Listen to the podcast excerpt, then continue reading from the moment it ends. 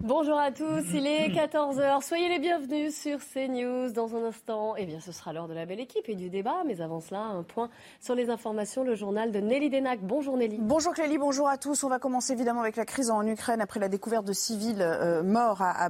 L'ambassadeur de Russie convoqué ce matin au Quai d'Orsay. Bonjour Harold Diman, vous êtes justement euh, devant le ministère des Affaires étrangères. Cette convocation, elle, euh, intervient après la décision qui a été prise par le Quai d'expulser plusieurs diplomates russes en réponse à ces soupçons de crimes de guerre qui pèsent contre l'armée russe. Tout à fait, ce n'est pas la première expulsion, il y en a eu par le passé, euh, plus contre des gens qualifiés d'espions dans le langage euh, diplomatique. Les personnes actuellement sur la liste que le directeur politique du Quai d'Orsay a remis à l'ambassadeur russe sont des personnes qui travaillent sous statut diplomatique. Mais ce n'est pas forcément des espions.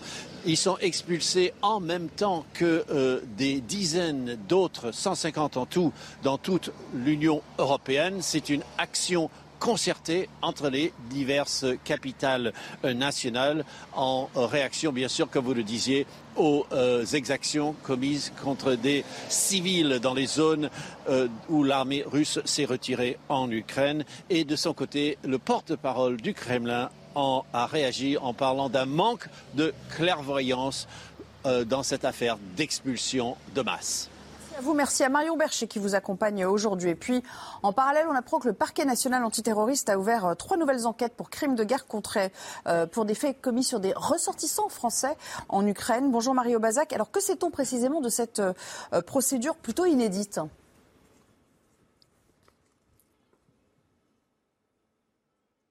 Guerre et pour des faits susceptibles d'avoir été commis contre des ressortissants français en Ukraine, des faits de crimes de guerre commis dans trois villes d'Ukraine, à Mariupol, au sud du pays, entre le 25 février et le 16 mars, à Gostomel, dans la région de Kiev, entre le 1er et le 12 mars, et à Tchernigiv, au nord, depuis le 24 février, date à laquelle les troupes russes ont envahi l'Ukraine. Ces faits, ils pourraient concerner des atteintes volontaires à l'intégrité psychique, des attaques contre des civils qui ne prennent pas part aux hostilités ou encore des privations de biens indispensables à la survie ou des vols, destruction et détérioration de biens. C'est ce qu'a précisé le parquet national antiterroriste dans un communiqué. C'est lui qui est compétent pour enquêter euh, pour ce type d'infraction. Il faut préciser hein, que la justice française ne peut ouvrir des enquêtes pour des faits commis en dehors du territoire que si une victime est française. Et le 16 mars dernier, déjà, le parquet national antiterroriste avait ouvert une enquête de ce type après le décès d'un journaliste euh, franco-irlandais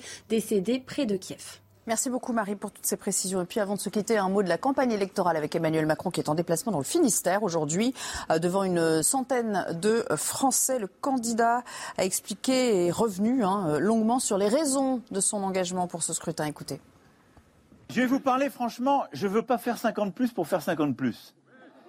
D'abord parce que euh, la vie est ainsi faite qu'il y a beaucoup de choses à faire, le monde est vaste, et que j'étais là il y a cinq ans pour bousculer les choses, aller face au système et essayer un peu de conjurer le sort, et je ne suis pas là pour garder une fonction. Le monde a changé. Le monde n'est pas le même qu'il y a cinq ans. Les engagements que j'ai pris il y a cinq ans, j'en rendais compte samedi encore, j'ai essayé de les tenir. Et je crois que sur beaucoup de sujets, je les ai tenus. Voilà pour un résumé de l'actu. C'est à vous pour le début du débat, Clélie. Et merci Nelly. On vous retrouve pour le journal de 15h. La belle équipe aujourd'hui, je vous la présente. Elle est constituée de Jean-Claude Dacier. Bonjour. Bienvenue également à Christian Proutot, à Gérard Leclerc. Bonjour et bienvenue, bien sûr, à Georges Fenech. Bonjour. Au sommaire aujourd'hui de l'émission, bien sûr, nous reviendrons sur les atrocités en Ukraine et les réponses diplomatiques, les sanctions aussi. Vous savez que Volodymyr Zelensky doit s'exprimer cet après-midi devant le Conseil de sécurité de l'ONU. Ce sera la première fois depuis le début de cette guerre. Évidemment, nous allons parler de la campagne présidentielle, de ces candidats qui arpentent les, euh, les rues, les marchés, qui font du porte-à-porte. Vous verrez les images de Fabien Roussel. Avant cela, commençons par cette enquête, enquête pour violence volontaire en réunion qui a été ouverte fin mars déjà. Hein mais on l'a su hier après le décès d'un jeune homme à Bobigny. Son nom, Jérémy Cohen, vous en entendez euh, parler. Je vous rappelle les faits. Il avait été percuté par un tramway. On a découvert que c'était à la suite de, violences. C'est ce que le procureur de Bobigny a annoncé lui-même hier.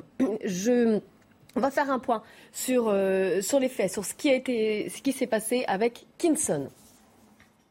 Le 17 février, c'est ici à Bobigny que Jérémy Cohen est percuté par un tramway alors qu'il tente d'échapper à ses agresseurs. Victime d'un arrêt cardio-respiratoire et d'un traumatisme crânien, le jeune homme est décédé à l'hôpital. Un drame quasiment passé inaperçu dans le quartier, mais ceux qui savent sont encore sous le choc. J'ai vu qu'il y avait un mec dans le, dans le camion de SAMU, donc euh, j'ai tout de suite compris que c'était un accident de tram. Ah, ça m'a choqué. Ça m'a choqué. Je sais pas, pas comment, on voit pas ça tout le temps. Moi j'ai vu juste une photo comme quoi il était tombé, il était au sol et on voyait du sang, c'est tout. Cet adolescent de 15 ans a vu l'agression hier dans une vidéo qui a fait le tour des réseaux sociaux.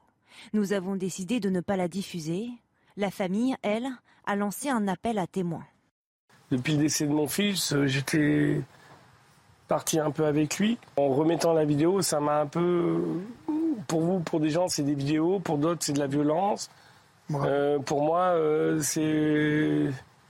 C'est mon fils, donc je ça m'a fait souffrir beaucoup, donc j'ai replongé un peu en arrière comme si c'était hier, quoi. Donc euh, surtout que Jérémy était très doux, quoi, il était gentil. Jérémy Cohen souffrait d'un handicap non visible. Une enquête pour violence volontaire en réunion a été ouverte. Alors évidemment, à quelques jours d'une élection présidentielle, plusieurs euh, candidats se sont saisis de l'affaire et ils ont euh, apporté leur étonnement à plusieurs reprises. Je vais vous donner quelques réactions hein, qu'on a pu lire ou entendre euh, d'ailleurs. Ils pointent à chaque fois l'éventualité d'un acte antisémite. Je vous rappelle que pour l'instant, l'enquête ne le dit pas clairement en tout cas. Hein. Ce qui était présenté comme un accident pourrait être un meurtre antisémite. Comment expliquer le silence sur cette affaire et ses motivations? C'est ce que demande la candidate Marine Le Pen, candidate du Rassemblement national.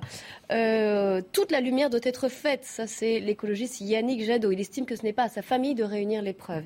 Et puis Anne Hidalgo, la socialiste, dit que toute la lumière doit être faite au plus vite. L'antisémitisme tue. Rien ne doit être passé sous silence. Et puis écoutez la réaction d'Éric Zemmour. Le premier geste symbolique, je rendrai visite à la famille d'un jeune homme qui s'appelle Jérémy Cohen. Les Français ne le connaissent pas encore, c'est normal. Je vous raconte l'histoire. Ce jeune homme est un jeune euh, handicapé, euh, juif, qui habite à Bobigny. Il sort pour se balader, il se fait agresser par euh, une bande de racailles, il se jette sur lui à 10, 20 pour le, pour le frapper, pour le massacrer. Le pauvre blessé essaye de s'échapper, court, traverse la rue, se fait renverser par un tramway. Le lendemain, les journaux titrent un jeune homme renversé par un tramway. Cet événement a eu lieu le 16 février. Il a fallu que le père de ce jeune homme m'écrive pour me raconter cette terrible histoire et pour que je le porte dans les bas publics aujourd'hui. Il a fallu donc attendre presque deux mois. Je pose des questions simples. D'abord, dans quel pays vivons-nous où un jeune homme peut se faire comme ça, massacrer et mourir parce qu'il a voulu se balader dans la rue à Bobigny? Et dans quel pays vivons-nous où une telle omerta médiatique, politique, euh, a lieu? Je pense que vraiment, je vous assure, Gilles Boulot, c'est pour ça que j'ai beaucoup réfléchi avant de vous donner cette mesure. Euh, je pense que c'est le sens profond de ma candidature, de protéger ces gens-là et, ces Français, et que la France redevienne un pays paisible. Georges Fenech, on a quelques jours du premier tour. On se souvient de ce hmm. qui s'était passé en 2002 avec l'affaire dite Papivoise. Oui, qui était tout abassé, on se souvient. Un retraité. Euh, mmh. Et qui avait eu visiblement une certaine influence sur le, vote euh, en avril 2002. Mais est-ce que là, vous pensez qu'on pourrait être dans, une, dans quelque chose, politiquement en tout cas, de, similaire? Bah, Franchement, je ne le souhaite pas. Hein. C'est un drame. Mais en fait, c'est quand même révélateur de la violence qui existe dans notre pays aussi. Et, et certains candidats ne vont pas manquer de dire que c'est un échec, évidemment du quinquennat Macron. Et d'ailleurs, les statistiques le montrent, hein, puisqu'il y a une explosion euh, des violences. Non, mais dans cette affaire, euh, ce qui est étonnant, c'est ce temps de latence entre les faits et la réaction en fait, février. du parquet.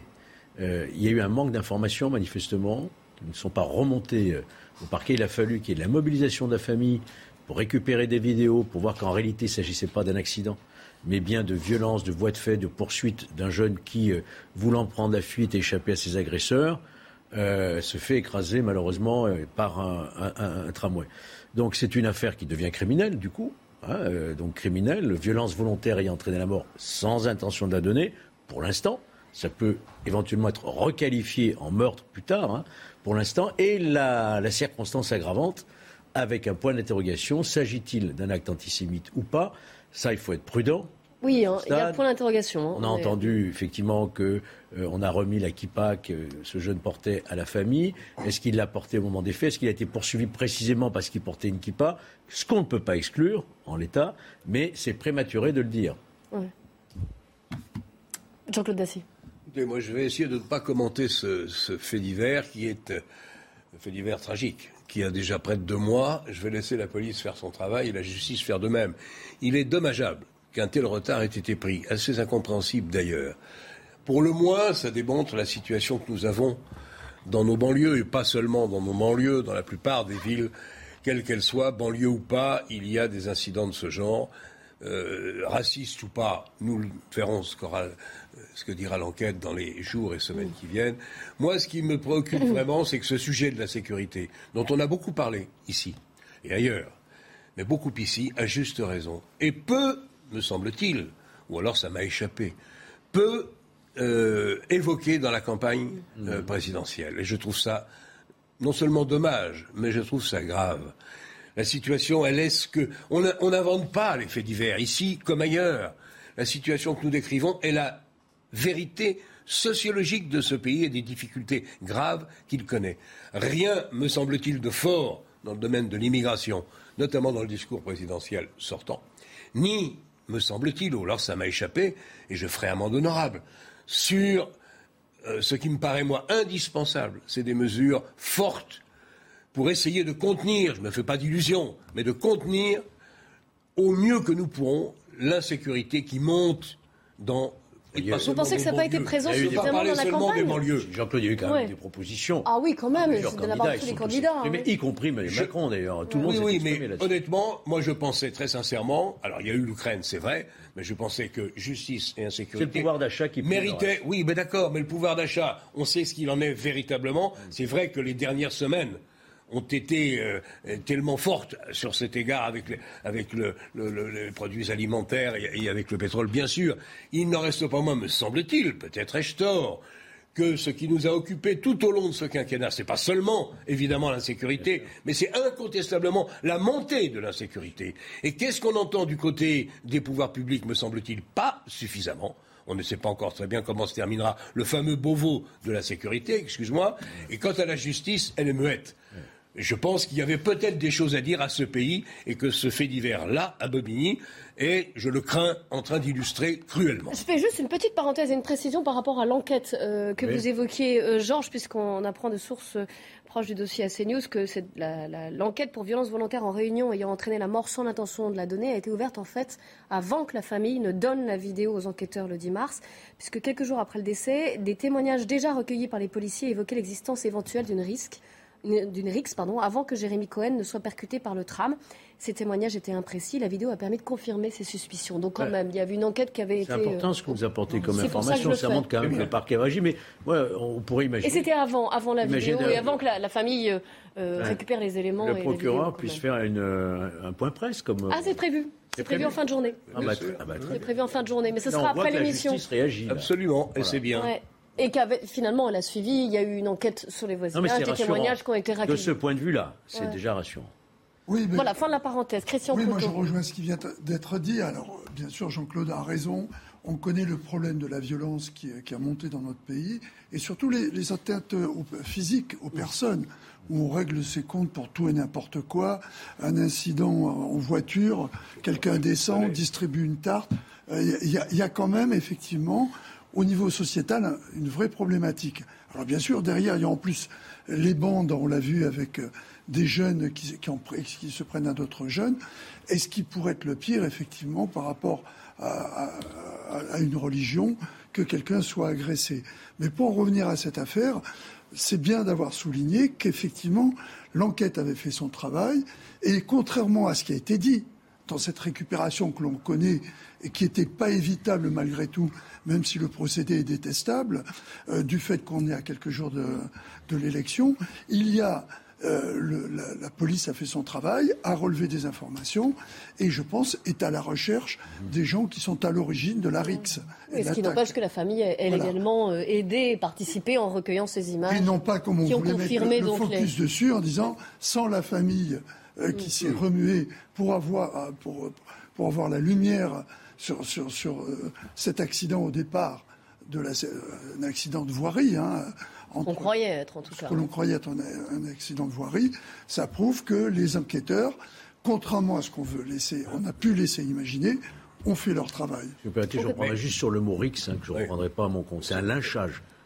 Oui, la vidéo est extrêmement violente. Il y avait une vingtaine d'individus. Non, mais ça, on le sait parce qu'il y a. Bah, on a vu les, départ, les pas... images. Et la vidéo est extrêmement choquante. ce qui est préoccupant, c'est qu'il n'y a pas une seule interpellation. Les faits remontent au 7 février, euh, c'est ça Non, euh, 17 février. 17 février. 17 février. Non, je, je, vous donner la parole, Gérard Leclerc, mais il est 14h15. Donc un point sur les faits avec Mathieu Rio.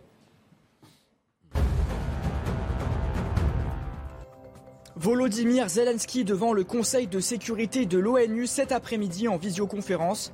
Ce sera sa première intervention devant le Conseil de sécurité depuis le début de la guerre. Une déclaration particulièrement attendue alors que le président ukrainien accuse la Russie de massacre et de génocide à Boutcha près de Kiev. Une intervention à suivre en direct sur CNews à partir de 16h. En Ukraine, la présidente de la Commission européenne, Ursula von der Leyen, et le chef de la diplomatie européenne, Joseph Borrell, se rendront cette semaine à Kiev pour rencontrer Volodymyr Zelensky. C'est ce qu'a annoncé leur porte-parole sur Twitter. Les deux leaders européens se rendront ensuite à Varsovie samedi à l'occasion d'un événement caritatif pour les, pour les réfugiés ukrainiens. Amazon annonce aujourd'hui des contrats sans précédent avec trois sociétés de lancement spatiaux, dont l'entreprise européenne Arianespace. Sur les 83 tirs programmés, 18 seront effectués par la nouvelle fusée Ariane 6, fabriquée au Muro en région parisienne. L'objectif, mettre en orbite des milliers de satellites Amazon destinés à l'Internet haut débit. On reprend notre débat à la suite de l'affaire euh, dite Jérémy Cohen, si on peut l'appeler ainsi. Gérard Leclerc. Oui, je ne vais pas répéter ce qui a été dit. Je suis d'accord avec l'essentiel. Euh, la priorité maintenant, c'est effectivement de faire toute la lumière parce que pour l'instant, on n'a pas encore toutes les données de ce qui s'est passé, notamment sur est-ce qu'il y a effectivement une dimension antisémite, on, personne ne peut le dire. C'est possible, c'est pas certain. Donc il faut que toute la lumière soit faite.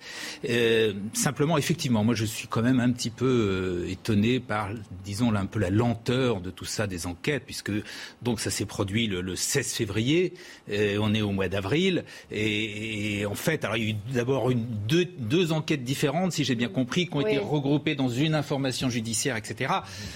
Bon, il ne faut pas mettre en cause forcément tout de suite justement les enquêteurs, la police, etc., la justice, mais je trouve que c'est quand même un peu lent. Voilà, et sans doute y aura-t-il fallu voilà, aller un peu plus vite. Qu'ils ont cru que c'est un accident au départ. Oui, je sais, mais, voilà, mais peut-être que je, comprends. Au départ, c'était pas évident. ils ont eu des témoignages qui euh, voilà.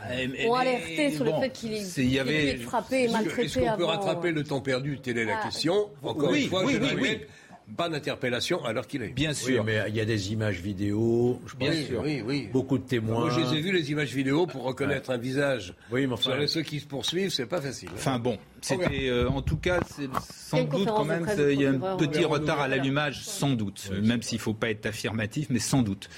Euh, sur euh, le, bon, les, ensuite, tout ce qui est réaction, les réactions, c'est normal, c'est un fait important. Il y a une dimension qui n'échappe à personne des politiques, qui n'échappe à personne sur la récupération, la tentative de récupération politique et d'instrumentalisation. Ça, c'est vraiment, franchement, beaucoup plus regrettable.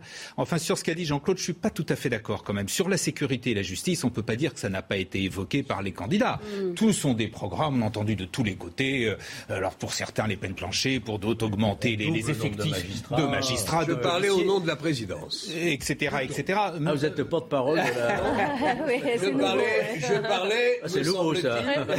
je parlais, me semble-t-il, du discours présidentiel. Et Non, alors... Ah, il avait fait son discours à Marseille. Oui, oui, oui, non, non, il y, a, eu, franchement... Je trouve que ça n'a pas été au cœur de nos débats comme ça méritait de l'être, me semble Il y a eu d'autres sujets qui n'ont pas été, euh, qui n'ont pas été au cœur. Euh, euh, mais euh, bon, je pense quand même sincèrement que le, ça, ça, fait partie des débats, qu'il y a eu des propositions de, de, tous les candidats, etc. En revanche, ce que je regrette, c'est que il je trouve qu'il n'y a pas d'approche globale de la question des quartiers, voilà, qui regroupe à peu près ah beaucoup de problèmes et notamment, voilà, et notamment bien évidemment tout ce qui peut ressembler à la ghettoisation de certains quartiers, des problèmes donc de d'intégration dans la société, mais aussi des problèmes, euh, tout ce, qu'on a, tout ce qui existe dans la société ça pas été au cœur du débat, on est d'accord. Moi, je me souviens qu'il y a 20 ans, entre chômage, au débat. pouvoir 2002, c'était, la question de Chirac, vous vous souvenez, c'était le thème numéro un. numéro un d'élection présidentielle. Est-ce que 20 ans plus tard, il n'y a pas, j'espère que non, une forme de banalisation ou de résignation qui dit que bon, la délinquance, elle est là, il faut faire avec. J'espère que non. Bah voilà, Parce si qu'on doit ça- lutter contre Si ce c'est ça, ce serait, ce serait vraiment grave. Voilà. Je pense Hmm. qu'il y a eu un raté dans le, dans, dans le quinquennat de Macron, c'était le fameux plan Borloo, etc., qui quelque part a été mis de côté. Je pense que c'est une, ça a été une erreur. Et je pense que maintenant, c'est là, je suis plutôt, là, pour le coup, je suis surpris, comme Jean-Claude, sur le fait que cette, cette problématique des quartiers en globale. difficulté, d'approche globale, Non, y a pas. n'existe pas beaucoup Surtout chez les différents aujourd'hui, candidats. euh, et ça, c'est dommage et c'est recul, surprenant. le recul de l'autorité de l'État, Ah, voilà, les oui, policiers qui se font bien agresser sûr, bien sûr, et des guet-apens, les mortiers. Alors- ça, il y a 20 ans, on le voyait beaucoup Alors, moins qu'aujourd'hui. l'idée, hein. c'est pas, Hein. c'est pas l'idée, c'est pas de stigmatiser, comme on dit, ces quartiers. C'est simplement d'avoir une approche globale, comme certains pays l'ont, et notamment le Danemark, où ils se sont vraiment attachés à ça, où ils ont pris des mesures euh, générales. Je pense qu'on, voilà, il y a un peu un manque. On de- d'accord, on est d'accord. Voilà. Christian Couteau. Non, mais je, je rejoins Gérard hein, parce qu'on est toujours focalisé sur l'aval, sur euh, l'infraction elle-même, ce qui se produit, le fait. Or, ça procède de toute une situation sociétale avec euh, tous les problèmes que ça pose.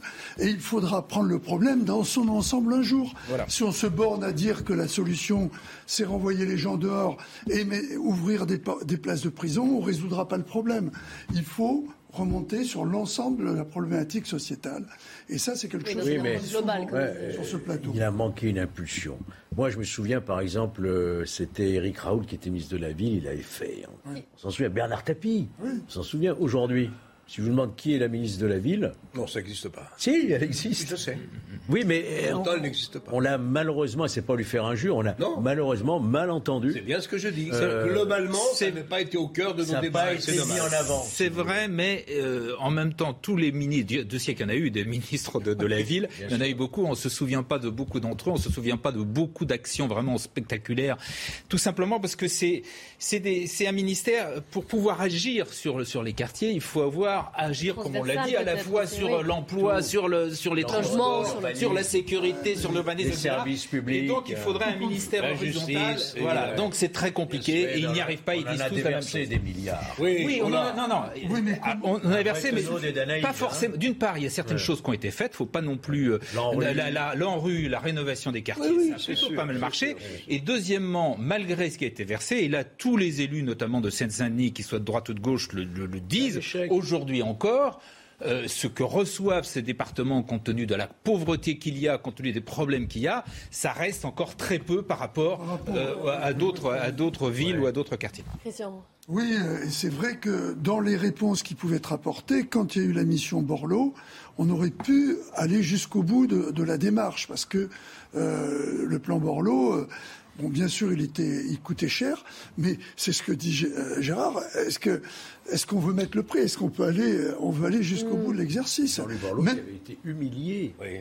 humilié devant euh, le public, les, Une des séquences les journalistes, ou alors quelques heures, je crois, Bah, avant, cher, même. Emmanuel Macron semble Oui, mais- adouber Ah ouais, son ouais. plan, et, et, et- et Jean-Luc Borloo apprend en direct devant tout le monde Ah oui. que son plan, il est mis à la Ça se poubelle. dit pas en public, Ça me semble-t-il, euh, hein, mais c'est peut-être le monde nouveau. ça a été ça. l'erreur, je Bah, pense. bien sûr. Il aurait fallu Bah, bien sûr. maintenir ce plan Borloo, on n'en serait peut-être pas là aujourd'hui. La politique, on continue d'en parler évidemment. On parlera de la campagne présidentielle et puis vous le savez, hein, chaque jour on fait un zoom, un focus sur euh, certains, euh, sur les programmes, les mesures des candidats. Alors pas les 12 en même temps, bien sûr.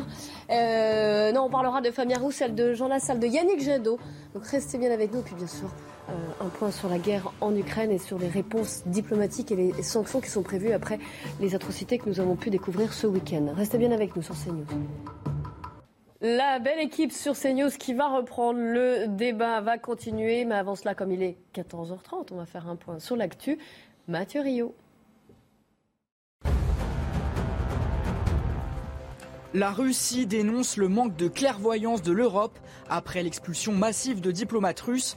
Le Kremlin regrette une réduction des possibilités de communiquer au niveau diplomatique. En 48 heures, 120 diplomates russes ont été expulsés de pays européens après la découverte de centaines de cadavres de civils à Boutcha, près de Kiev. Le parquet antiterroriste français annonce l'ouverture de trois nouvelles enquêtes pour crimes de guerre en Ukraine.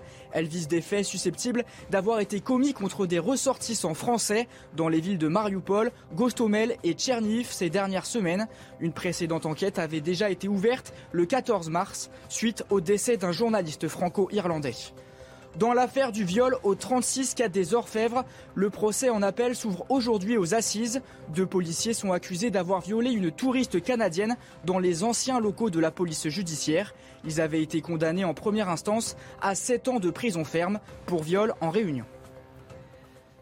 La belle équipe de ce mardi avec aujourd'hui, donc Georges Fenech, Gérard Leclerc, Jean-Claude Dacier et Christian Proutot. Nous reviendrons bien sûr hein, sur la guerre en Ukraine, sur la, vidéo que doit euh, diffuser et faire euh, Vladimir Zelensky devant le Conseil de sécurité de l'ONU.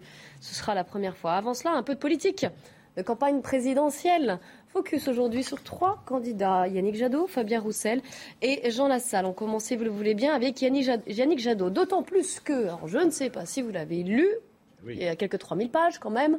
Mais euh, le GIEC a publié hier son troisième volet d'une trilogie euh, scientifique à propos évidemment du réchauffement climatique et de la manière dont on peut lutter contre ce réchauffement climatique. Là, c'est clair, il n'y a aucun doute possible. Les experts du GIEC euh, le disent, c'est maintenant ou jamais. Et ça passe par quoi? Évidemment, la réduction euh, des euh, gaz à, effet de serre, la réduction des, euh, bien sûr, de tout, ce qui est lié aux énergies fossiles, et aussi, et c'est assez nouveau d'ailleurs, le GIEC qui, qui dit voilà, qui consacre un chapitre à ce qu'il faudrait faire à titre individuel sur nos comportements pour pouvoir faire baisser les températures. Alors forcément, on se dit qu'on est quand même alerté régulièrement par les experts du climat du GIEC euh, sur ces sujets-là. L'écologie devrait avoir beaucoup d'importance dans cette campagne. Ça ne semble pas être le cas. Je voudrais avoir votre avis juste avant. Écoutez justement Yannick Jadot.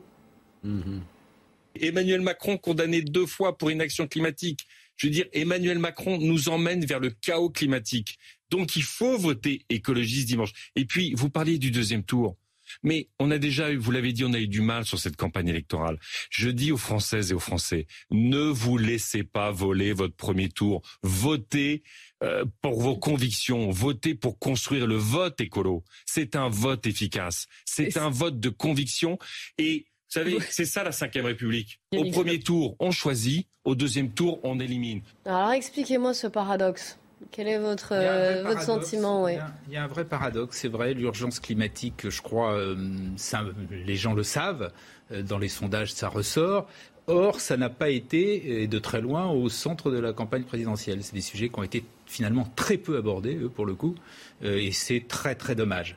Euh, sur le, le rapport euh, du GIEC, qui, qui tombe bien, c'est encore, il faut, faut, insister, c'est un rapport qui est très sérieux. C'est une compilation de milliers d'études. C'est les, parmi les plus grands euh, gros, chercheurs hein, du monde, 58 pays, etc. Mmh. Donc, euh, tous ceux qui disaient c'est des, des, des, vues de l'esprit, etc., c'est absurde. Maintenant, la réalité est là. On commence d'ailleurs à en, en subir les conséquences. Et donc, dans ce rapport, il y a deux choses. Il y a d'une part l'idée qu'il faut agir, mais agir vite, c'est-à-dire que c'est vraiment dans les toutes prochaines années que ça va se jouer. Autrement, on ne tiendra pas les engagements, et notamment l'engagement donc d'essayer de contenir à un degré et demi euh, le réchauffement climatique ça a déjà des conséquences. On le voit tous les étés avec les sécheresses, etc., les inondations, les, tout, tout, ce que vous, tout ce que vous savez, tout ce qui est dérèglement climatique. Donc il faut agir vite. Et en même temps, le GIEC dit les solutions existent. Euh, oui, certains pays d'ailleurs, et c'est pas un rapport qui est totalement négatif. Hein, il dit il y a 28 pays qui ont commencé sérieusement à réduire euh, leurs euh, émissions de gaz à effet de serre, et notamment la plupart sont dans l'Europe, il faut le dire. La plupart des pays européens sont là-dedans, mais simplement ça va pas assez vite. Il faut accélérer, il faut le faire maintenant, dans, vraiment dans les, je vous dis dans les trois ou en tout cas avant 2030. Ouais, je mais je pense que les populations ont ah, même conscience maintenant de cette urgence climatique. Ouais, mais, euh, pourquoi ça n'empêche, ça n'empêche qu'on est quand même Pourquoi la candidature de Yannick Jadot ne, ne Je vais peut-être donner un point de vue euh, ouais. iconoclaste ou en tout ou cas moins apocalyptique peut-être. Voilà, oh. il m'a enlevé le mot de la bouche.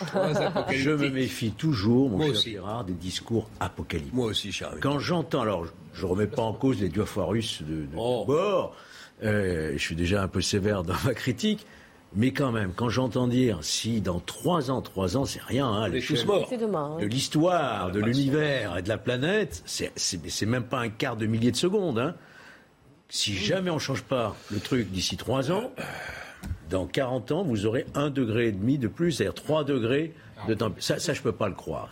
je crois que ça mais dessert. vous n'en savez rien, Mais attends, je vais regarder. Ah, Ça dessert, euh, à mon avis, ça dessert la cause. Mais vous n'en savez Voyez-vous Donc, je pense qu'il faut être prudent. Il faut, un- je dirais, une attitude raisonnable face, face effectivement. Oui, mais il n'y a plus le temps, visiblement, pour être très. Mais, mais c'est eux qui le disent. Mais, mais, mais eux qui le disent, c'est comme. Mais je recommande, la, je recommande la lecture plus, du bouquin de Gérondeau sur les 13 mensonges du GIEC.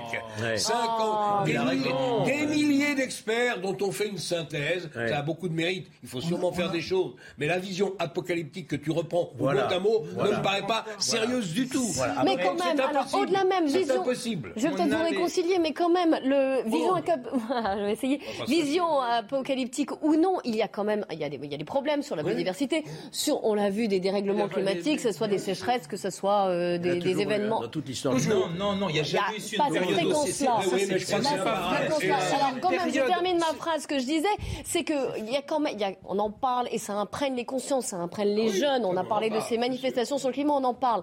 Alors, ce qu'on a- et j'en reviens à notre campagne présidentielle. Désolée d'être franco-française, mais là, il y a un vote dans quelques dans quelques jours. Pourquoi est-ce que ça ne se traduit pas en intention de vote quand même, notamment chez les jeunes Pourquoi pas? Non, mais pour, pour les jeunes, d'abord, c'est parce qu'ils ne votent pas. Alors, euh, Bah, ils à ont- part- à partir de ils 18 ans, on reste défendent quand des même un peu causes, jeune et on Ils peut voter. défendent des causes, mais ils ne vont pas les défendre dans les urnes. C'est- c'est désolant, mais c'est comme ça. On a vu effectivement de grandes manifestations de jeunes qui, en plus, s'étaient très bien passées euh, sur le réchauffement, lié au réchauffement de la planète.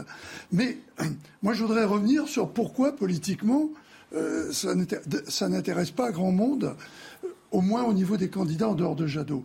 Pour une raison simple, c'est qu'aller vendre aux gens qu'il faut faire une décroissance. Il n'y a pas d'autre pas solution Ah, euh, que la pas décroissance. sérieux. Là, je suis Non, pas non, non, d'accord. Laisse-moi Ah oui aller jusqu'au bout. Je- c'est pas moi qui suis vendant pas d'accord. L'avenir, c'est le tout électrique. On nous a vendu la même chose quand on avait trop d'électricité. Or, maintenant, on se rend compte que pour faire de l'électrique, quand on a moins de centrales, il faut faire des choses à côté qui, qui ne, f- qui ne donnent pas autant que faisaient nos centrales électriques. Mmh. Les Allemands font la- les frais. Tout le monde vient de se poser la question de Il y savoir a la guerre en Ukraine qui s'est rajoutée. euh, il n'y a pas que ça. Non, non, c'est jeté, ça s'est Ils cons- rajouté. Non, non, non, mais Notre dépendance, ils, sur consommaient quoi pour, pour compenser ça du gaz et du charbon. Bah oui, Faut je arrêter. les mines de charbon. Je sais bien. Il faut arrêter. Et simplement, je voudrais rappeler un chiffre. On est à peu près, bon, le chiffre ne veut rien dire pour tout le monde, mais c'est juste en proportion. On est à 410 té- térawatts de consommation annuelle dans notre pays. C'est énorme. Quand l'électrique aura atteint les projections que l'on voudrait faire, soi-disant pour la protection de la planète à travers le CO2, euh, c'est-à-dire éliminer 50% du parc et le mettre en électrique, il faudra un quart de consommation électrique en plus. On va le prendre où?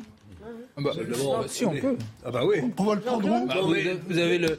euh, non, je suis pas d'accord. Vous pouvez très bien. D'ailleurs, c'était c'est envisagé. Y a- y a- les scénarios ont été écrits par RTE. Vous pouvez d'une part augmenter, le, faire encore du nucléaire. C'est là où il y a une contradiction. Il va avec- falloir, Ah bah, et, et deuxièmement, vous avez le renouvelable. L'idée, c'est quand même Ah, de passer ça, à le 50% de renouvelable. Ça, c'est sûr, le renouvelable, ça va être formidable. Bah oui. Ah, ben ça, surtout, surtout quand il n'y a pas de vent ou pas de soleil. Une turbine, une turbine. Bah oui, bah oui, Non, bah mais oui, c'est- bah oui, bah c'est la réalité. Non, tu ne peux pas la voir, mais c'est la réalité. Mais bien sûr que le voir, c'est pour ça. Je suis peut-être euh, trop optimiste, mais je crois quand même au génie de l'homme. Oui, moi aussi. humain. Moi aussi. Et je pense qu'on ne parle pas assez de l'hydrogène. Absolument. passe- On va ne s'adapter. parle pas assez du programme ITER. On va s'adapter, tu as raison. Avec la fusion Bien nucléaire. sûr. Évidemment. sont des énergies propres Sans déconstruire. et à profusion. Je pense que l'homme saura trouver la Et solution. la réalité de Jadot, me semble-t-il, c'est qu'au fond, Jadot, c'est un modéré. C'est un type de talent, c'est un modéré. Et il est pris dans un étau dont il ne sort pas, parce que euh, c'est pas le cas des- des- du fond de sauce des écologistes français qui sont des gauchistes, qui sont, ils ont le droit, hein, qui sont des gens très à gauche et qui considèrent qu'on arrivera seulement à lutter contre le réchauffement climatique quand diminuant la production, qu'en déconstruisant entre guillemets ce bon Dieu de monde occidental décroissance, quoi, oui. qui a tous les défauts dont ils ne veulent Ouais, pas ouais. et qui était qui s'exprimait par la voix de Madame comment s'appelait-elle Rousseau. Rousseau. Sandrine. Ah oui, Sandrine Rousseau. Et il a été coincé. Elle lui a fait des misères jusqu'à une quinzaine de jours l'a où, ils viré, l'ont- d'ailleurs. où ils l'ont mis dehors. Ouais. Et c'est ça, le, le phénomène Jadot. C'est un modéré Oui, mais vous êtes qui est au ça- fond c'est dommage, le porte-parole de gens qui ne le sont pas du tout. Moi, pendant les Gilets jaunes, je me souviens du titre, d'un titre de Libération qui m'avait touché. C'était un témoignage d'un type qui avait été interrogé et qu'ils avaient repris en, une. La fin du mois, euh, la fin du monde, je m'en fiche. Moi, ce qui m'importe, c'est la fin du mois. Bah voilà. À partir du moment où on a voulu faire la transition énergétique, on a vu ce que ça a donné dans la manière imbécile où elle a été faite, où c'était les plus pauvres qui ont été tout de suite pénalisés. On ne parle même pas du prix du carburant actuellement. On voit ce que ça a donné à l'époque. Il y a une problématique, et je suis d'accord avec mais non, mais je suis d'accord avec toi. Je voulais simplement dire qu'il faut faire confiance en l'homme. Et ça sera peut-être la fixation du carbone. on saura traiter le carbone. très rapidement, puis on passera à un autre candidat. Le 24 août dernier, il y a une loi qui a été programmée, la loi climat, qui va impacter considérablement nos vies et les collectivités locales dans l'urbanisme, par exemple, avec des règles très strictes on a franchi, c'est pas qu'on n'a rien fait, on a franchi un cap. On dit Pour l'économie et tout. Non, non, mais la loi, il faut la lire. La loi climat du 24 août dernier, qui est rentrée en application, elle bouscule nos alimentations, nos transports, notre urbanisme. Elle va impacter complètement nos vies. Hein. Dieu merci, il y a des choses qui ont été faites. Simplement, je pense qu'il faut accélérer. Je pense que la transition énergétique est indispensable. Je pense que ça passera par la science, c'est là où je suis pas d'accord avec ceux qui sont pour la décroissance, etc. C'est une absurdité, au contraire. Ah, mais bien sûr, quoi. Mais par la science, on est oui, bien sûr. Bah, mais ah, il ne faut pas non plus balayer comme l'a fait Jean-Claude euh, sur les énergies renouvelables. Si euh, il y a le bah, soleil, on en aura, si, si, on en aura, mais, ça mais bien sûr qu'on en aura beaucoup. Surtout les éoliennes. L'idée, c'est d'aller à 50. Surtout les Alors les éoliennes, faut pas, c'est un, c'est un débat. Donc, je vais ah, en parler, mais je pense qu'on n'a pas le temps. Non, on va passer à un autre candidat. Les mettre n'importe comment, comme on l'a fait. Mais ça passe aussi, ça passe aussi par les éoliennes bien évidemment, puisque c'est du bah renouvelable. Bah non, bien sûr bah que non. Bien ça passe on va voir si Fabien Roussel.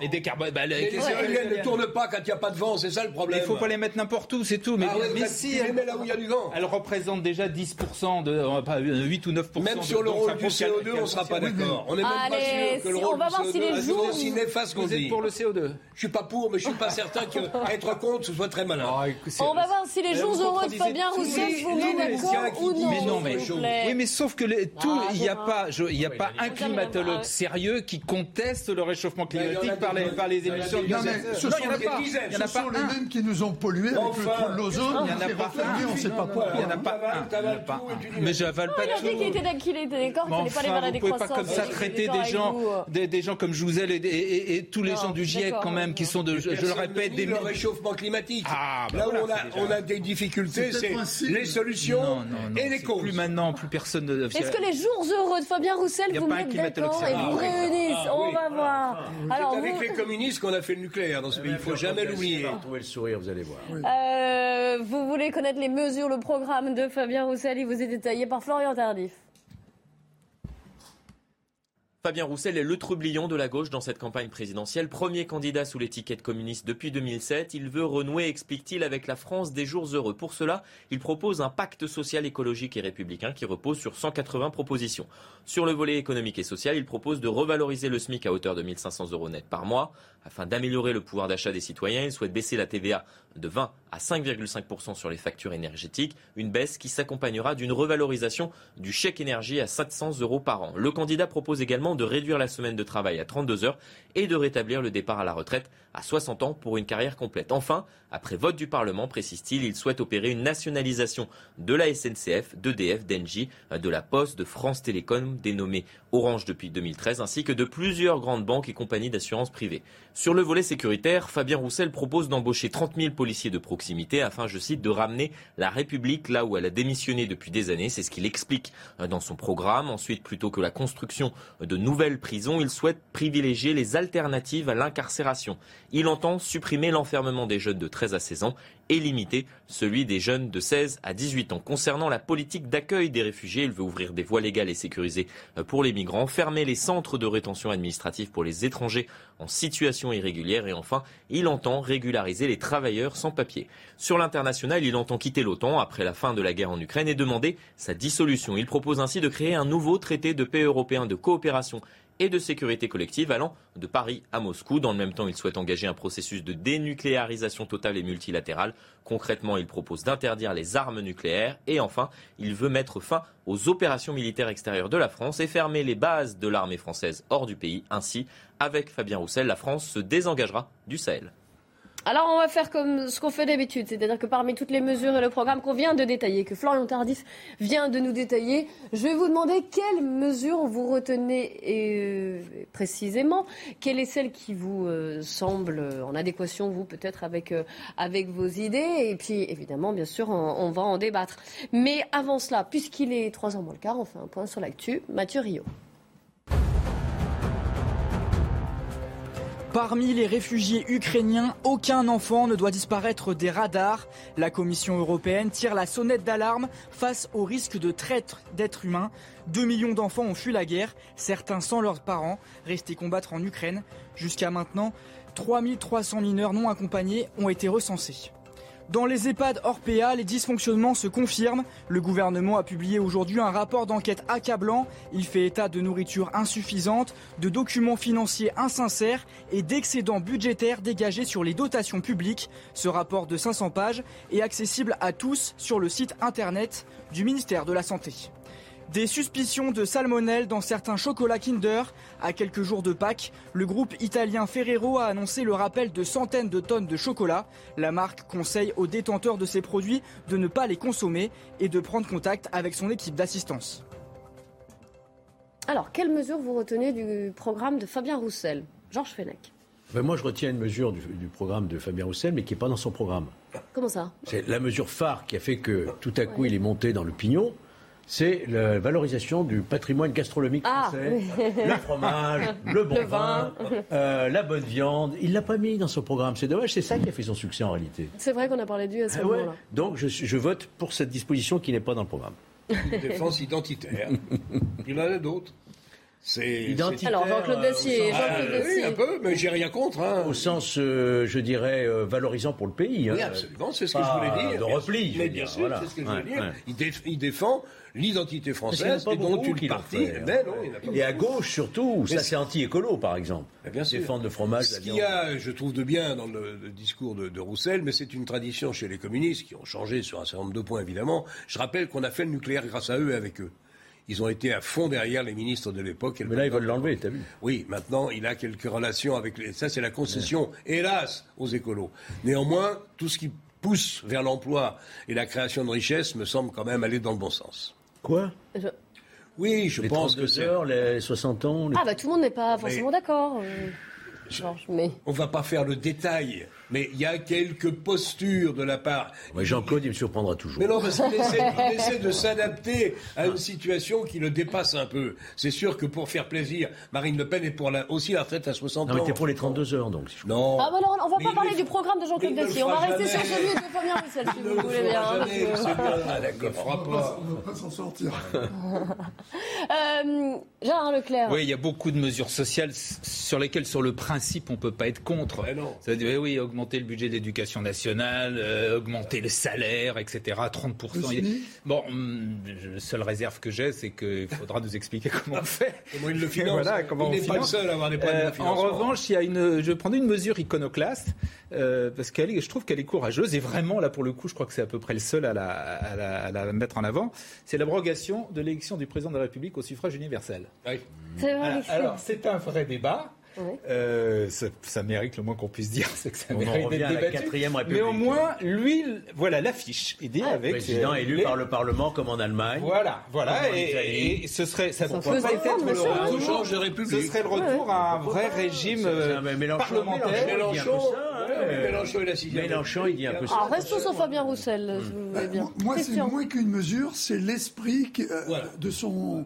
La France des jours heureux, je trouve ça Mm. euh, optimiste. Et je trouve que une campagne optimiste, ça nous a tellement manqué. Extraordinaire, extraordinaire. Vous avez vu à son meeting, vous êtes Et je beau, trouve ça- vous êtes beau, vous êtes tous beaux. Il disait, mais Mais je suis pas éloigné de penser que compte tenu de ce que peut représenter le communisme euh, actuellement, vu ce qu'on a appris du communisme, en ayant conservé ce nom qui semble quand même d'une autre époque, lui aussi, euh, simplement cette attitude, cette posture plutôt optimiste, à mon avis, a créé ce climat favorable qui, même sans lire complètement ce qu'il dit, le rendant sympathique, l'amène à un taux où personne ne pouvait Il est devant les socialistes. Quand Exactement. même une nouveauté, ça. On va l'écouter justement, il a fait du porte-à-porte, il était à Malakoff hier. Il est sympa. Quand on écoute les gens, euh, ils nous disent avec leurs mots quelles sont leurs principales préoccupations. Et donc, euh, on entend forcément, ben, là, en quelques portes, et j'ai entendu euh, la question du pouvoir d'achat, des retraites, du logement, de l'immigration. Euh, je l'ai eu, mais comme ça, et j'ai pas fait beaucoup de portes. Ce sont des questions que se posent les Français, et puis je vais continuer jusqu'en bas, et je vais. c'est l'occasion aussi de discuter avec eux, de réussir à convaincre des indécis. Ce que je fais moi, nous sommes des dizaines de milliers des jours heureux à le faire dans ces derniers jours de campagne. Il y a aujourd'hui un peu plus de 30% des Français qui n'ont pas fait leur choix. Et c'est ça qui est important. C'est de réussir à les convaincre euh, de glisser le bulletin de vote qui va leur donner de la force et le bulletin de vote des jours heureux. Moi, c'est mon objectif. Voilà, les jours heureux, on en revient à ce que vous disiez donc sur Fabien Roussel. Et on s'est égaré tout à l'heure, on a parlé d'écologie, écologie, du climat, du GIEC. Vous m'avez pas dit quelles mesures vous retenez du candidat Yannick Jadot. Bah, oui, vous avez polémiqué, mais on n'a pas parlé de son programme et de lui, sa candidature. Laissez-moi deux minutes, j'ai du mal à Alors, Christian Proto, mais non, vous allez trouver. Ah mais moi c'est un propos, c'est quelque chose qu'il a dit sur Poutine. Ça n'a rien à voir avec son programme, mais au moins ça prouve qu'il ne dit pas que des choses euh, qu'on n'arrive pas à citer. il a dit que Poutine, ça faisait 20 ans que il était surpris qu'on découvrait maintenant, alors que ça fait 20 ans, qu'il était un criminel de guerre. Bon, moi je trouve que c'était. La clairvoyance au niveau diplomatique. La clairvoyance absolument géopolitique, oui. Gérard Leclerc bah, Il met l'accent sur tout ce qui est euh, transition énergétique, euh, énergie renouvelable, et là-dessus je pense que globalement il a raison. Une mesure qui me paraît vraiment euh, intéressante, c'est l'investissement de 10 milliards par an dans la rénovation des bâtiments. C'est donc pour éviter les passoires thermiques, etc. C'est une mesure qui est excellente à tout point de vue, c'est-à-dire que ça permet de réduire. Hein. Il y a même un budget là-dessus. Ah oui, c'est beaucoup, mais oui, mais sauf que voilà, lui donne moi un chiffre, etc. Et je pense qu'il a raison. C'est bon pour l'écologie, c'est bon pour l'emploi, euh, c'est bon pour le, pouvoir d'achat des gens, parce que ça leur coûte très cher en chauffage, etc. Qu'est-ce que vous retenez d'Yannick Jadot Je vais vous apparaître sans doute un peu ringard. Pour moi, l'écologie n'est pas un parti politique. L'écologie appartient à tous, indépendamment. Ce que tu devais dire. Mais vous n'avez pas hein répondu à ma question. On est deux ringards, alors. Non, mais c'est vrai. L'idée, c'était de trouver une bonne mesure. Hein. J'essaie de, de m'en tirer comme je peux. Hein. L'écologie, elle appartient à tout le monde. Absolument. Voilà. mais c'est pas le... Et heureusement. Et, donc Et donc Une bonne mesure. Une bonne mesure. Qu'est-ce que vous retenez du candidat, du programme Et donc, la candidature de Yannick Jadot? euh, Quelle mesure je peux retenir Vous avez du mal, hein euh, je suis, Bon, là, vous me posez une colle. Hein. Ah bon.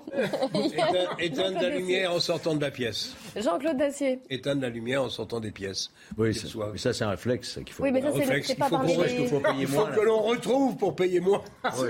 C'est pas Versailles. C'est pas Versailles ici. Pas dans son programme non plus. Non plus. C'est ce qu'il me semblait. Vous ne répondez pas du tout à la question. Vous n'êtes pas du tout bon joueur. Parce que franchement, l'écologie aujourd'hui, dans le climat que nous connaissons, euh, je, souhaite bonne chance à Jadot, mais ça va être très difficile parce qu'ils sont, ils me paraissent pas correspondre, contrairement à ce qu'ils pensent. Autrefois, il y avait une écologie de droite. Alors, l'écologie, c'est plus compliqué que prétend, monsieur. Il y avait l'écologie de droite. Ils l'ont fait disparaître. On va continuer notre débat, mais j'espère que vous répondrez aux questions. On va continuer de parler de la campagne présidentielle et du programme et des mesures de Jean Lassalle. Peut-être qu'elles trouveront plus grâce à vos yeux. Alors, et puis évidemment, on abordera la guerre en Ukraine et euh, les questions diplomatiques qui vont avec, puisque vous savez que Zelensky est attendu devant le Conseil de sécurité de l'ONU cet après-midi. Restez bien avec nous sur CNews.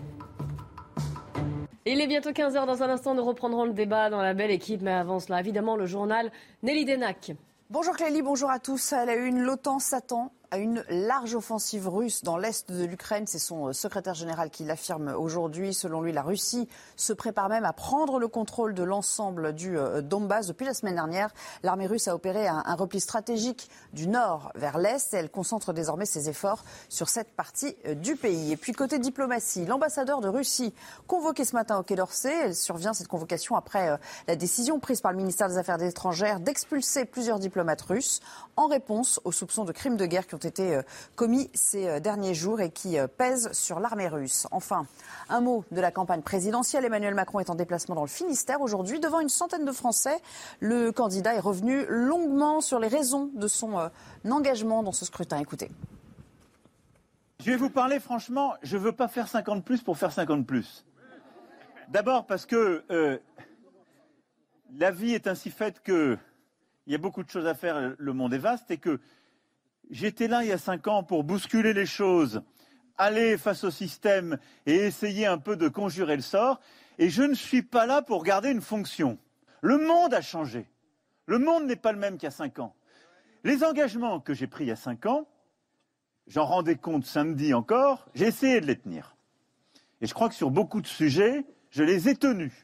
Voilà pour un résumé de l'actualité. Il est 15h, c'est à vous Clélie. Merci, on vous retrouve à 15h30 pour 90 minutes info. De retour donc sur le plateau de la belle équipe avec aujourd'hui Christian Proutot, Jean-Claude Dacier, Gérard Leclerc et euh, Georges Fenech. Dans un instant, nous parlerons de la guerre en Ukraine et de ces négociations, de ces avancées diplomatiques. Avant cela, la campagne présidentielle. Et je voudrais, messieurs, si vous le voulez bien, que vous vous intéressiez quelque peu au programme et aux mesures présentées par le candidat Jean Lassalle. Eh oui, Gauthier Lebray vous les présente. Candidat et figure de la ruralité, Jean Lassalle a fait le show pendant cette campagne devant les agriculteurs de la FNSEA, mais aussi devant le mouvement pour la ruralité, l'ancien chasse-pêche et tradition. Et justement, Jean Lassalle veut faire des campagnes une grande cause nationale et leur affecter 3 milliards d'euros, revoir la distribution de la PAC, politique agricole commune, pour que les aides aillent aux paysans qui respectent leurs terres et leurs bêtes, c'est comme ça qu'il l'explique dans son programme, mettre en place un ticket paysan pour soutenir les circuits courts ou élargir l'usage des tickets restaurants aux agriculteurs locaux et régionaux, défendre les traditions populaires et les pratiques ancestrales telles que la chasse et la pêche traditionnelles qui font partie du patrimoine national selon euh, Jean Lassalle, désenclaver les campagnes par le maintien ou la création d'écoles, de transports, des services de santé et mettre la 4G partout sur le territoire national. Et puis concernant euh, le pouvoir d'achat, Jean Lassalle veut revaloriser le SMIC à 1400 euros net, baisser la TVA sur les euh, hydrocarbures de 20% à 5,5%, un sujet qui est sur le devant de la scène avec euh, la guerre en Ukraine. Il veut aussi définir un, plan Marshall pour la réindustrialisation de la France, maîtriser le prix de l'eau et de euh, l'électricité. Il veut euh, exonérer les TPE et les PME, petites et moyennes entreprises, de charges sociales pour l'embauche des deux premiers euh, salariés. Donner euh, la priorité aux petites et moyennes entreprises dans les appels d'offres lancés justement par les collectivités euh, locales avant l'ouverture aux multinationales. Et puis Jean Lassalle veut rétablir l'impôt sur la fortune. Alors concernant le volet sécuritaire, Jean Lassalle veut recruter 6000 gendarmes et policiers ouvrir sur de larges horaires. 2000 bureaux de police et gendarmerie dans les quartiers et les bourgs, renforcer les effectifs des douanes et euh, les forces frontières où se concentre l'immigration euh, illégale. Et à l'inverse respecter le droit d'asile qui est selon Jean Lassalle un droit fondamental. Et enfin, concernant la justice, il veut augmenter le nombre de magistrats effectifs, lancer un plan de construction de prisons et puis enfin légaliser le cannabis. Alors, messieurs, euh, qu'est-ce que vous retenez de ce, de ce programme, de cette candidature Christian Proutot? Je trouve qu'il a un axe fort sur le rural et ça, par contre, je trouve ça très intéressant, vraiment. Euh, parce que la désertification, le fait que tout un tas de zones soient abandonnées est loin de tout maintenant, puisque le service, les services publics ne sont plus comme ils ont été, excusez-moi de parler au passé, mais il y, a, il y, a, une époque où les gens pouvaient avoir une mairie, euh, ils l'ont, mais ils pouvaient avoir une gendarmerie, un petit commissariat dans une petite ville, ils pouvaient avoir un hôpital pas très loin, des services administratifs. Maintenant, c'est taper 1, taper 2, taper 3, taper 4. Et si vous n'avez pas la 4G, eh ben, vous tapez rien du tout. Vous êtes obligé de prendre un vélo ou une voiture qu'on vous empêchera d'utiliser après parce qu'elle pollue trop. Donc il y, y a, cette idée qu'il y a une France oubliée et qui n'est pas celle qui fait le plus de bruit, malheureusement, qui pour moi me plaît plutôt. En plus, il ne faut pas oublier que c'est quand même un élu de longue date, qui a été chef d'entreprise, qui, a, eu de, bonnes responsabilités, assez agissant au niveau de l'Assemblée nationale, et que de ce fait-là, une certaine crédibilité. Après, il y a d'autres problèmes, mais c'est on mm. parle, on parle. Je devais parler que de ce qui, pour moi, me touchait. Voilà, je retiens. Proutot m'a volé mon petit compliment. Ah, je crois, moi aussi, que ah, le message qui est au cœur de la démarche de la salle, qui est au cœur de son programme, c'est la défense de, la France oubliée, comme tu l'as dit, c'est la défense de la France dont On oublie un petit peu les besoins, les envies et les nécessités. Euh, c'est ce qu'il faudrait essayer de faire revivifier certains centres-villes, dans les petites villes notamment. On a mis des grandes surfaces partout. Résultat, il ne se passe plus rien dans les centres-villes. Il y a beaucoup à faire. Il n'est pas le seul à dire ce qu'il dit, mais il, il vit ce programme-là parce qu'il en fait partie. Il en est et on croit à ce qu'il dit, c'est le message de la réhabilitation de cette France qu'on a un peu oubliée et qui s'exprimait en partie, mais pas seulement, à travers la première période des, Gilets jaunes. Donc c'est une démarche qui est, euh, qui, il est intéressant. L'écouter, c'est pas du temps perdu. Maintenant, quand il veut légaliser le, cannabis, il, bah oui, je le perds un peu, mais c'est pas grave. Et quand il, en revanche, il promet de construire, lui, enfin, des places de prison pendant les cinq ans qui viennent, ce qui n'est pas le cas de tous, ça me paraît indispensable si on veut retrouver un minimum d'efficacité dans notre lutte contre la délinquance. Oui, effectivement, il incarne la ruralité et donc euh, il incarne ce qui était un échec quand même de la, de l'aménagement du territoire dans la mesure où effectivement les centres des petites villes sont morts. On a construit ces espèces de zones périphériques pavillonnaires qui souvent posent beaucoup de problèmes. Euh, donc tout ça, c'était un, grave échec. Euh, une mesure que je trouve euh, intéressante, c'est la deuxième langue obligatoire dès le primaire. Alors cette deuxième langue, qu'elle soit étrangère ou régional, euh, le breton, le basque, le corse. Je trouve que c'est une, bonne, une très bonne idée. Les Français sont encore en retard comparé aux autres pays européens pour ce qui est de parler une langue étrangère. Et plus vous commencez tôt, plus vous y arriverez. Voilà, donc c'est une bonne idée de commencer dès le primaire. Enfin, Georges Et moi, je me souviendrai toujours, j'y étais dans l'hémicycle, Sarkozy était en train de parler au micro, développer son programme sur la sécurité, et on a vu de sa haute taille se lever tout en haut de l'hémicycle un Jean Lassalle qu'on découvrait et qui s'est mis en chanter en béarnais. Impossible de l'interrompre. Sarkozy était obligé de s'interrompre. Et le voilà de sa voix extraordinaire, de sa taille. Et, la France découvrait. Et voilà, on a découvert un berger béarnais qui défendait son terroir. et je suis pas étonné que dans son programme, ils mettent l'accent comme ça sur le rural. Il aurait pu dire un mot sur la montagne aussi. Hein. C'est très important. Et Jean Lassalle ne peut qu'attirer la sympathie de tous, même si Bon, il est un peu en dehors du système, il n'a pas de parti, mais il apporte une fraîcheur, une honnêteté, une sincérité, une authenticité qui nous fait plaisir. D'accord. Autre, toute autre actualité, beaucoup moins heureuse, comme euh, vous le disiez, comme vous la présentiez. Cette fois-ci, la guerre en Ukraine. On va aller à New York retrouver euh, Elisabeth Guedel. Bonjour Elisabeth.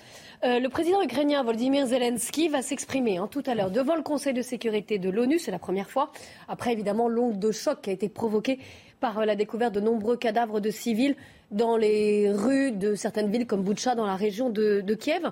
Évidemment, la Russie est accusée de massacres, de crimes de guerre. Est-ce que cette allocution devant le Conseil de sécurité de l'ONU, d'après vous, pourrait être un tournant dans cette guerre. En tout cas, le président Zelensky veut profiter, si on peut dire, de l'émotion euh, suscitée par ces images épouvantables. On a vu lui-même euh, ce président bouleversé en traversant ces, rues de Boutcha. Euh, il veut profiter de cette émotion pour alerter encore plus la communauté internationale. Et donc, c'est la première fois qu'il s'adressera aux 15 membres du Conseil de sécurité. On ne sait pas d'ailleurs si l'ambassadeur russe assistera à cette intervention. C'était une réunion qui était prévue de longue date hein, au Conseil de sécurité en présence du secrétaire général euh, des Nations Unies, Antonio Guterres, mais évidemment avec cette intervention par visioconférence, on ne sait pas si ça sera en direct ou en différé, eh bien, ça donne une tournure particulièrement solennelle euh, de cette réunion, ce qui se passe à l'ONU en ce moment.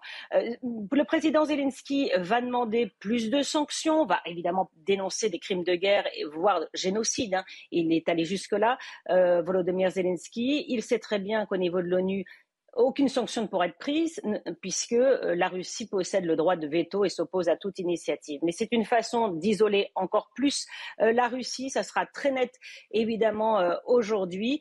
Côté américain, de nouvelles sanctions vont être euh, annoncées, notamment sur l'énergie, euh, essayer de couper au maximum le financement de la guerre euh, et empêcher Moscou évidemment de financer cette guerre. Joe Biden, on sait, a qualifié Vladimir Poutine de criminel de guerre depuis déjà un mois. C'était le 16 mars. Beaucoup le critiquaient pour avoir dit ça. Manon Boucha, malheureusement, lui donne raison.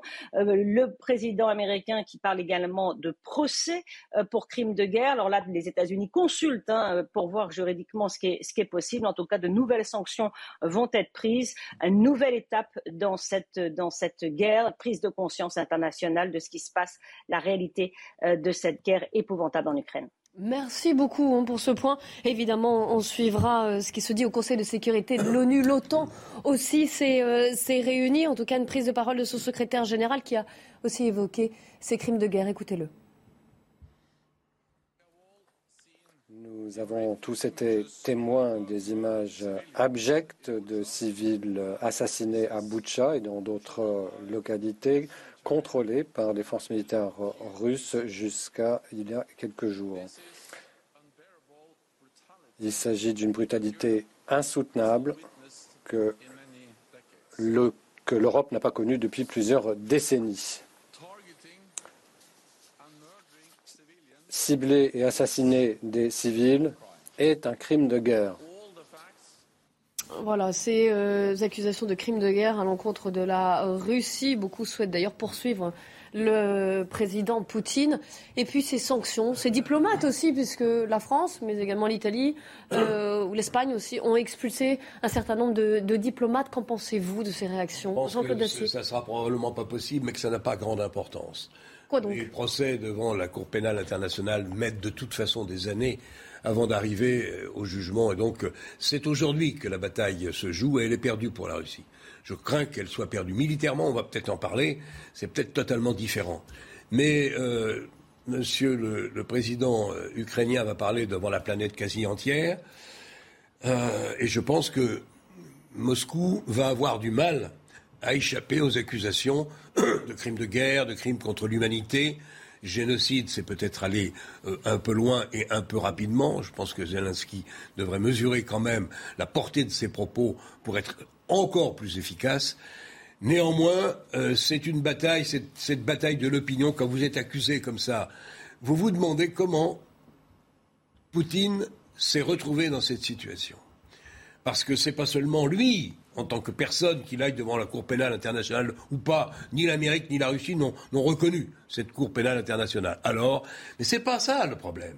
C'est qu'il a mis Poutine, son pays, la Russie, qui est un grand pays, euh, dans une situation dont je ne vois pas comment il va en sortir. Même s'il gagne Justement, dans toutes ces sanctions, ces gagne... expulsions de diplomates, est-ce que là, ça peut, ça, on peut agir sur la fin de la non, guerre Ça, je crois que c'est du cinéma qui n'a pas grande importance. Le problème, c'est que toute l'opinion quasi à part peut-être la Chine et encore on ne sait pas, on va voir ce qui va se dire, l'Inde peut-être, quelques pays africains, toute l'opinion condamne l'attitude. Elle a condamné déjà l'agression, elle condamne d'autant plus fortement ce qui se passe, ce qui est en train de se passer dans ces petites villes qui entourent Kiev ou ailleurs. Même si la Russie gagne au Donbass et coupe l'Ukraine en deux, le mal, le mal, à mes yeux, hein, que Poutine a fait à son pays me paraît irrattrapable tant qu'il sera au pouvoir. C'est grave, c'est grave pour euh, la Russie évidemment. Euh, c'est évidemment tragique pour l'Ukraine qui laisse des victimes, des morts et une crise humanitaire considérable. Et pour l'Europe, c'est lourd à porter. Franchement, se retrouver dans cette situation 70 ans après euh, la fin de la guerre et la chute du mur en 89, on ne pensait pas que cela fût possible. Poutine l'a rendu possible et pour moi, c'est incompréhensible. Georges Moi, je, je pense que Poutine finira tôt ou tard devant la Cour pénale internationale, soit physiquement présent, soit par défaut et par, contumace. Oui, peut-être, dans 10 ans. mais c'est évident.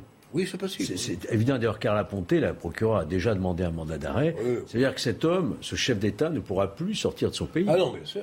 Il aura un mandat d'arrêt à un certain moment. plus personne n'osera y entrer. Plus personne. Donc pour moi, politiquement, en tout cas sur le plan international, Poutine est complètement décrédibilisé. C'est fini. Et la, et la Cour pénale internationale, elle prendra le temps qu'il faudra. C'est les crimes qu'on vient de voir sont absolument abominables. Ce sont des crimes de guerre imprescriptibles quasiment, puisque la prescription est de 30, ans. Donc, euh, tôt ou tard, il aura à rendre compte devant une instance internationale. Ce ne sera peut-être pas dans un an, peut-être pas dans deux ans, mais tôt ou tard, il, devra rendre des comptes. Christian Poteau euh, Le problème, c'est que ça fait des années qu'on on, a tout fait pour éviter l'affrontement avec Poutine par lâcheté. Ah, vous pensez que c'est par lâcheté Bien évidemment. C'est des reculades sur reculades. Ça a commencé en Tchétchénie, ce qui a été fait en Tchétchénie est abominable. Tout, le monde veut l'oublier. Mais quand vous voyez même la manière dont ils traitaient leurs propres euh, corréligionnaires, par exemple à Beslan, quand il y a eu la prise d'otages, où ils ont tiré au missile dans une école où il y avait plus de 1000 personnes, où le toit est tombé. Effectivement, il y avait des terroristes tchétchènes, effectivement, mais les terroristes, il fallait faire une action. Mais les terroristes ont fait moins de morts qu'eux. Ils ont fait la même chose au théâtre de Moscou, où ils ont tiré des- ils ont utilisé des neuroleptiques, des gaz qui, qui, euh, qui font étouffer, etc. Simplement, pour aller euh, rester dans le temps présent, la liste, elle est au niveau des crimes de guerre tels qu'on l'entend sur des gens désarmés et tout, longue, mais il y a les hôpitaux, il y a tous les lieux qui sont considérés comme des crimes culturels également, qui ont été sciemment attaqués. Alors, il est 15h15, on fait un point sur l'actu. Mathieu Rio. Un cinquième train de sanctions européennes en approche contre la Russie. L'Union européenne discute pour s'attaquer cette fois-ci aux importations de charbon et de pétrole russe. Une réponse à la découverte de centaines de cadavres de civils à Boutcha près de Kiev. La Pologne et les États baltes poussent pour des mesures sévères malgré leur dépendance à l'énergie russe, au contraire de l'Allemagne ou de l'Autriche, très réservée. Après la mort de Jérémy Cohen, la classe politique réclame toute la lumière sur les faits. Le jeune homme de 31 ans a été percuté par un tramway à Bobigny près de Paris le 17 février. Il avait été avant frappé par une bande d'individus. Une nouvelle agression dans un établissement scolaire. Quatre individus se sont introduits hier dans le collège Paul Éluard de Vénissieux près de Lyon. Ils ont agressé plusieurs personnels de la vie scolaire. Un surveillant a dû être hospitalisé. Une enquête a été ouverte par le parquet de Lyon. Le rectorat a annoncé la mise en place d'un accompagnement pour les élèves et les équipes éducatives. Leclerc, donc, sur la situation en Ukraine, et sur ce Déjà- balai diplomatique. qui est- Il faut bien redire que Boucha est comme un tournant. C'est-à-dire que, hélas, on s'en doutait, on le redoutait, mais maintenant on a la preuve, effectivement, d'actes de barbarie, de choses qui relèvent clairement de, crimes, de crimes de guerre. Et donc, euh, ça, change quand même la donne. Ça change la donne, me semble-t-il, au moins dans deux directions. D'une part, il faut vraiment aider la résistance, euh, la résistance ukrainienne, qui est remarquable. C'est-à-dire qu'il faut leur donner des armes, il faut arrêter d'être hypocrite, il faut les aider. Mais, Oui, parce qu'on ne peut pas malheureusement s'engager, sauf à prendre le risque d'une guerre nucléaire, donc on ne peut pas s'engager nous directement, mais au moins on peut les aider. Et deuxièmement, il faut, euh, il faut encore une fois renforcer les sanctions économiques parce qu'elles ont des faits. C'est ce qui va être. euh, Voilà. Normalement, Et des sanctions vont être essayer prises. hein. le plus possible, ça, ça, on ne pourra pas le faire de- du jour au lendemain. Essayer de, se- de- d'arrêter les importations de, de pétrole et surtout de, de gaz russe. C'est 200 milliards, c'est-à-dire que cet argent qu'on leur verse, c'est ça qui an, finance oui. 200 milliards par an. C'est Oui. gigantesque. Alors on ne peut pas couper, on ne peut pas se priver du jour au lendemain du gaz russe, hélas, mais l'objectif c'est déjà de réduire des deux tiers à la fin, à la fin de l'année, ce qui serait déjà bien, et il faudra ensuite continuer après. Il faut faire Enfin, l'inverse de ce qu'a fait Mme Merkel. Enfin, dernière chose, dernière chose sur, euh, sur Poutine. Poutine, euh, voilà, c'est une vraie malédiction pour euh, bien évidemment les, assez- les Pour Ukrainiens, les Russes, Bah pour les Russes et notamment tous ceux qui ne sont pas d'accord avec lui, parce qu'il y en a beaucoup et qui sont aujourd'hui qui subissent aussi une, une répression, un régime. Voilà, c'est quelque Voilà, chose ça me de- permet de d'horrible. faire la transition. Moi, mon, vraiment, le vœu qu'on peut émettre, c'est que ce- la solution vienne des Russes eux-mêmes. Que ce soit le peuple russe auquel nous sommes attachés, au fond, à la culture russe, à la littérature russe, à l'histoire russe. Ils sont Et, européens. et tous ceux qui sont chez nous depuis toujours, depuis au moins, euh, au moins, au moins 70 ans, euh, que la solution vienne d'eux. C'est-à-dire qu'ils trouvent le ressort, le moyen de déposer Poutine. C'est vrai que ça sera plus difficile que lorsqu'on l'a fait avec Brezhnev à l'époque de la- l'affaire de la baie des cochons, mais euh, il faut que la solution vienne du peuple russe, que le peuple russe redresse la tête. Et ce n'est pas nous qui avons, qui avons voulu euh, commettre ce- ces crimes de guerre et cette invasion, mais un homme isolé avec sa nomenclatura tout autour et qui a perdu complètement le sens des réalités. Voilà, c'est le vœu qu'on peut espérer. trop. quoi. Ce sera difficile en tout cas. Il flatte la droite nationale, Oui, puis il c'est- flatte l'esprit de reconquête d'un pays, à tort ou à raison, qui se considère comme humilié par l'Occident depuis des dizaines d'années, et donc je crains pas, je, je crois pas trop que, que, que tes, tes souhaits puissent être exaucés. C'est- dommage, parce que ce serait effectivement très bien si Poutine... Moi, je pense qu'il va être obligé de céder la place. Dans 2, 3, 4 ans, il sera obligé de céder la place. Mais à quelqu'un, à quelqu'un, à mon avis, qui lui ressemblera. Et puis, ça va être la fin. Quoi qu'il en soit, on peut pas, on peut pas être heureux de nous parce que ce qui se passe, c'est le courage des Ukrainiens. C'est le courage de ce président et de cette, population qui a pris les armes et qui a arrêté ce que l'on pensait être la première armée du monde, au moins mécaniquement. Eh bien, c'est devenu un cimetière de chars et j'espère que ça va le continuer. On va suivre l'allocution du président euh, ukrainien Volodymyr Zelensky devant le Conseil de sécurité de l'ONU tout à l'heure. Dans un instant, le débat qui continue sur CNews avec 90 minutes, Nelly Denac et ses invités. Elle reviendra bien sûr sur la guerre en Ukraine, sur la campagne présidentielle ou encore sur l'affaire Jérémy Cohen. Restez bien avec nous sur CNews. Nous on se retrouve demain, bien sûr, dès 14h.